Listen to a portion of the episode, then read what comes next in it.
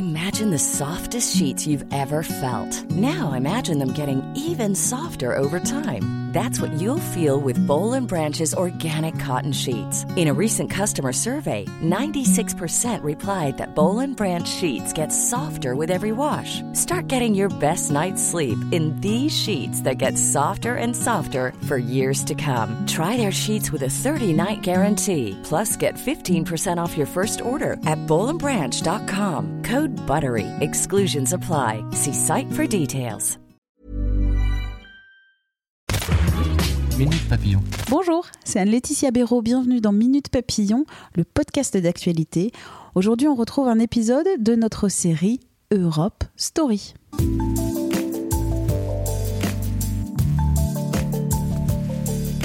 Au sommaire de ce numéro d'Europe Story, la relance après la crise Covid. En juillet 2020, face à la crise économique provoquée par la pandémie du coronavirus, les dirigeants des 27 États membres de l'Union européenne se sont accordés pour que l'UE emprunte 750 milliards d'euros en leur nom dans le cadre d'un plan de relance inédit.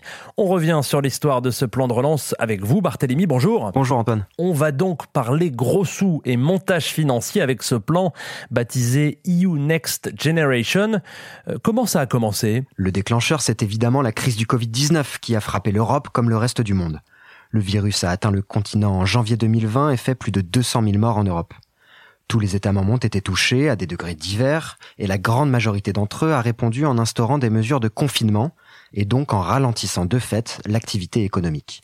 Au point que la Commission européenne prévoit une récession sans précédent depuis la Seconde Guerre mondiale avec une chute de 8,3% du PIB de l'Union en 2020 les dirigeants se sont donc mobilisés au niveau national d'abord, mais aussi au niveau européen. Avec ce plan de relance européen donc. Mais Barthélémy, le plan de relance a été voté en juillet 2020. Le coronavirus, lui, a pris des proportions inquiétantes en Europe dès le mois de mars 2020. Pourquoi la réponse européenne a-t-elle été aussi longue? En fait, au vu de la complexité institutionnelle de l'Union européenne, la réponse a été plutôt rapide. Il a tout de même fallu passer par quatre étapes principales. 1. Le 24 avril, quand le Conseil européen qui réunit les 27 chefs d'État et de gouvernement des pays membres a autorisé la Commission européenne à élaborer une réponse commune. 2. La Commission européenne a ensuite dévoilé fin mai une proposition de plan de relance qui a servi de base de négociation aux 27. Enfin, 3 et 4, les dirigeants des États membres se sont réunis deux fois, d'abord le 19 juin, puis enfin le 17 juillet, jusqu'à parvenir à un accord. Et ça n'a pas été sans mal, puisque le Conseil européen de juillet a duré quatre jours et quatre nuits avant qu'un consensus ne se dégage.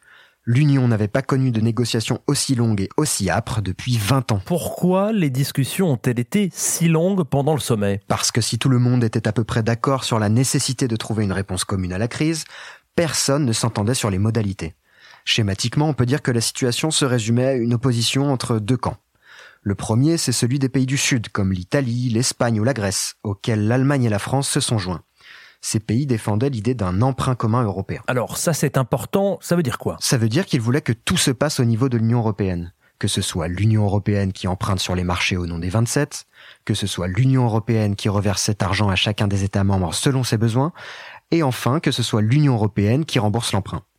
Pour le président français Emmanuel Macron, tout l'intérêt est là, comme il l'expliquait au sortir du Conseil européen de juillet. Je peux vous dire une chose très simple, c'est pas le contribuable français qui le paiera. Ça veut dire que cet argent viendra de l'Europe sur notre budget, sans que nous ayons besoin de le financer, ni par notre propre endettement à nous, ni par nos impôts. Une solidarité européenne donc, puisque les pays bénéficient de l'emprunt sans avoir à rembourser quoi que ce soit à titre individuel. Et ça, Barthélemy, ce n'est pas vraiment du goût d'autres pays, surnommés les pays frugaux ou même les pays radins par leurs détracteurs. Mais qui sont-ils ces pays dits frugaux? Eh bien, c'est un groupe de quatre pays, les Pays-Bas, l'Autriche, la Suède et le Danemark, rejoints ensuite par la Finlande. Ces États sont tous contributeurs nets au budget de l'Union européenne, c'est-à-dire qu'ils donnent plus qu'ils ne reçoivent de l'Europe. Ils sont aussi tous en excédent budgétaire, ce qui signifie que leur État engrange plus de recettes qu'il ne fait de dépenses.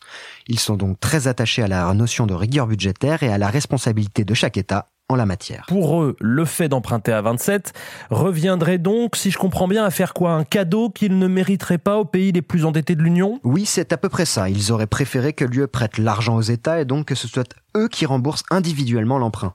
Ils insistent aussi sur la nécessité de mener des réformes dans les pays du Sud, comme l'expliquait le Premier ministre néerlandais Mark Rutte en juillet dernier. Ce qui est très important pour nous, c'est que les pays se réforment. Et pour ceux qui le souhaitent, nous ne voulons pas qu'on leur accorde des subventions en plus des prêts. Ils doivent donner des garanties très solides sur le fait que les réformes seront menées à bien. Malgré cette position ferme de Mark Rutte, le plan a été voté. Les pays dits frugaux se sont finalement ralliés à la position de la Commission européenne Non, il a fallu négocier, serrer. C'est pour ça que le sommet était si long. Et le compromis trouvé est d'ailleurs assez éloigné de la proposition initiale de la Commission européenne. Elle avait proposé de distribuer 500 milliards d'euros sous forme de subventions et 250 milliards sous forme de prêts. Mais sous la pression des pays dits frugaux, le ratio a été largement remanié. À la fin du sommet européen, on n'avait plus que 390 milliards d'euros de subventions. Les prêts, eux, avaient grimpé à 360 milliards, et ça fait une vraie différence. En ce sens, c'est donc aussi une victoire pour les frugaux, d'autant qu'ils ont également obtenu une augmentation de leur rabais, des ristournes sur leur contribution au budget européen. Néanmoins, l'idée d'un emprunt commun a été validée, c'est quand même un pas euh, très important. Ça, qu'est-ce qui a permis d'aboutir à cela? Même pour les pays riches et peu endettés, ce plan a un intérêt car il permet de maintenir la cohésion économique du marché intérieur, la zone de libre-échange qui relie tous les pays de l'Union européenne en préservant un niveau minimum de richesse chez leurs voisins, les pays dits frugaux qui dépendent beaucoup du commerce comme les Pays-Bas conservent des débouchés pour leur production. Ils ont en fait compris que leur réussite économique dépendait de la survie de leurs voisins dans le marché intérieur, comme l'a d'ailleurs fait l'Allemagne dès le début de la crise. Vous nous avez raconté l'histoire de ce plan, les oppositions qu'il a générées, le compromis qui en a résulté. Si nous parlions maintenant du contenu de ce plan. Eh bien, comme c'était prévu au départ, l'Union européenne va bien emprunter 750 milliards d'euros sur les marchés. Les États vont tous se porter garants de l'Union européenne et dire que si l'UE venait à ne pas pouvoir rembourser la somme empruntée, il serait derrière pour régler la note. Grâce à cette garantie, l'Union européenne emprunte donc sur les marchés et redistribue les fonds sur trois ans, entre 2021 et 2023. Elle s'engage ensuite à rembourser sur 30 ans, de 2028 à 2058. Or, comme l'Union emprunte à un taux proche de zéro, les intérêts sont quasi nuls. Et question importante maintenant, comment cet argent va-t-il être distribué, dépensé? L'essentiel de ces fonds seront versés directement aux États membres qui devront, eux, élaborer des plans de relance nationaux validés par la Commission et le Conseil européen. Et le plus important, Barthélémy, qui va recevoir quoi? Alors là, je deviens un peu technique, Antoine, mais la part qui va revenir à chaque État sera calculée selon deux critères. Les 70 premiers pourcents des fonds seront d'abord alloués selon les situations économiques de chaque pays en 2019. Les 30% restants, eux, seront calculés selon la chute du PIB enregistrée en 2020 et 2021. Et ça, ça nous empêche pour l'instant d'avoir des certitudes sur les montants pays par pays, même si le gouvernement français estime qu'il touchera environ 40 milliards d'euros sur trois ans. Autre élément important, Barthélemy, comment les institutions européennes comptent-elles rembourser cet argent? Pour éviter de puiser dans le budget européen ou de demander aux États de contribuer, ce qu'ils refusent, l'UE compte mettre en place ce qu'on appelle de nouvelles ressources propres. C'est quoi les ressources propres? On peut dire que c'est une sorte d'impôt qui n'est plus collecté par les États membres mais par l'Union européenne elle-même. Une taxe sur le plastique va par exemple entrer en vigueur le 1er janvier 2021, mais ça ne suffira pas. D'autres taxes sont envisagées, comme celles sur les géants du net ou sur le carbone aux frontières.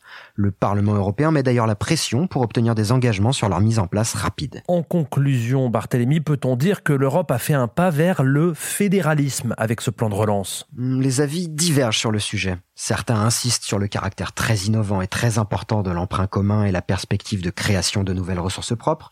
Les autres rappellent en revanche que ce plan n'est que temporaire et qu'il a été en partie vidé de sa substance suite aux concessions faites aux pays dits frugaux. Merci Barthélémy. On retient donc que ce plan de relance est inédit par son ampleur, 750 milliards d'euros, mais aussi par son mécanisme d'emprunt européen. Ce mécanisme ouvre la porte à plus d'autonomie budgétaire en forçant l'Union européenne à trouver ses propres sources de revenus. Mais il a aussi révélé les divisions entre les États européens et l'attachement d'un certain groupe de pays à la rigueur budgétaire. C'est la fin d'Europe Story, le podcast européen de 20 minutes en coopération avec toute l'Europe et Bulle Média. Retrouvez Minute Papillon sur toutes les applis d'écoute en ligne. N'hésitez pas à vous abonner pour nous suivre et retrouvez-nous aussi sur 20minutes.fr.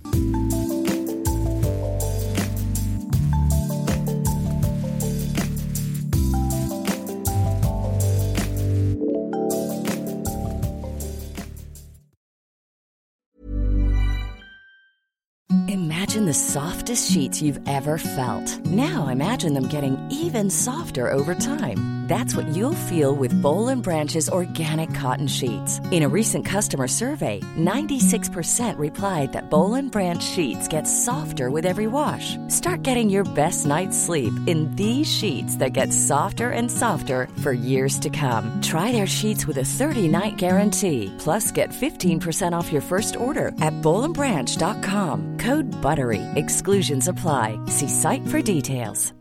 Hi, I'm Daniel, founder of Pretty Litter. Cats and cat owners deserve better than any old-fashioned litter. That's why I teamed up with scientists and veterinarians to create Pretty Litter.